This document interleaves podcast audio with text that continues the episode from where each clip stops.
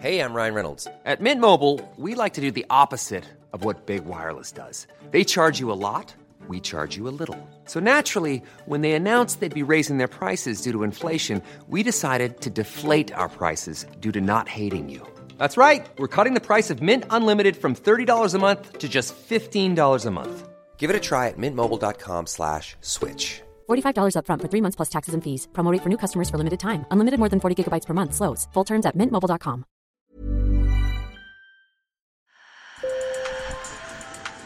Bonjour. Hello. Hola. Marhaba bikoum. Sur le fil, Le podcast d'actu de l'AFP. des nouvelles choisies pour vous sur notre fil info. Voilà six mois que Thomas Pesquet est revenu sur Terre après sa deuxième mission à bord de la Station spatiale internationale. Depuis, l'astronaute de 44 ans enchaîne les activités et les déplacements. Il y a quelques jours, il était à Rome pour une conférence. Clément Melchi, journaliste de l'AFP en Italie, en a profité pour l'interroger sur l'avenir de l'exploration spatiale européenne. Sur le fil. Après être devenu le premier Français aux commandes de l'ISS, Thomas Pesquet prépare maintenant l'avenir avec ses activités à l'ESA, l'Agence spatiale européenne. Le but, c'est de continuer à défricher pour en savoir plus sur notre planète et le système solaire. Et pour lui, pas de doute, l'exploration spatiale vit un tournant. Aujourd'hui, dans l'orbite basse autour de la Terre, basse c'est aux alentours de 500 km, ça fait 20 ans, plus de 20 ans qu'on a une présence humaine continue avec la Station spatiale internationale.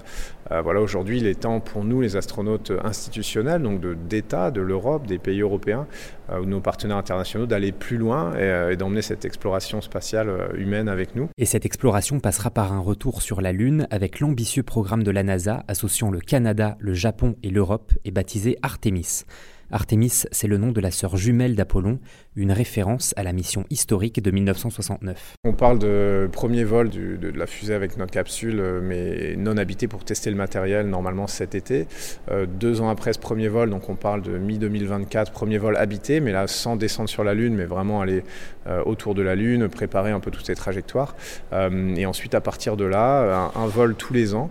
Euh, donc pour l'instant c'est sur le calendrier 2025, 26, 27 avec euh, des vols sur la Lune et là le- les Européens pourraient avoir voix au chapitre. La mission Artemis espère envoyer la première femme sur la Lune, et quand on lui demande s'il pourrait lui-même poser le pied sur la surface lunaire, Thomas Pesquet reste diplomate. J'ai pas de boule de cristal, j'aimerais bien. Je peux annoncer tout de suite que c'est moi, comme ça la décision est prise, mais je pense que ce serait pas très honnête.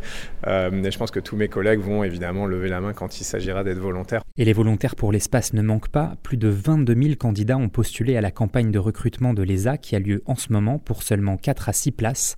Il y a 12 ans, Thomas Pesquet était l'un d'entre eux. Aujourd'hui, il vit ses sélections du côté du jury. Se retrouver de l'autre côté euh, de, la barrière, de l'autre côté de la table des entretiens, c'est euh, euh, bah déjà ça me fait réfléchir à la chance que j'ai eue parce que quand, on voit tout ce qui peut être éliminatoire dans une sélection comme ça, c'est quand même incroyable d'arriver jusqu'à la ligne d'arrivée. Et puis je trouve ça super enthousiasmant en fait de voir bah, en fait tout ce que l'Europe a de, talent, en fait tous ces tous ces gens qui arrivent de partout, de- d'Espagne, d'Italie, d'Allemagne, de France, de, de- des pays nordiques, absolument partout, avec des parcours super riches. Euh, et ils ont tous cette, chose en commun qui est euh, bah, un peu la passion pour l'espace et puis aussi l'identité européenne en fait. C'est des gens qui parlent tous plusieurs langues de l'Europe, c'est la génération Erasmus, euh, ils ont vraiment ça, je trouve, chevillé au corps euh, et ça, ça ça me donne confiance pour le futur. Et le futur pourrait mener ses prochains astronautes sur Mars, un défi de taille qui devra, lui, attendre au moins la fin des années 2030. Sur le fil revient lundi. Merci de nous avoir écoutés. Et si vous aimez notre podcast, laissez-nous 5 étoiles sur votre application préférée. Bon week-end.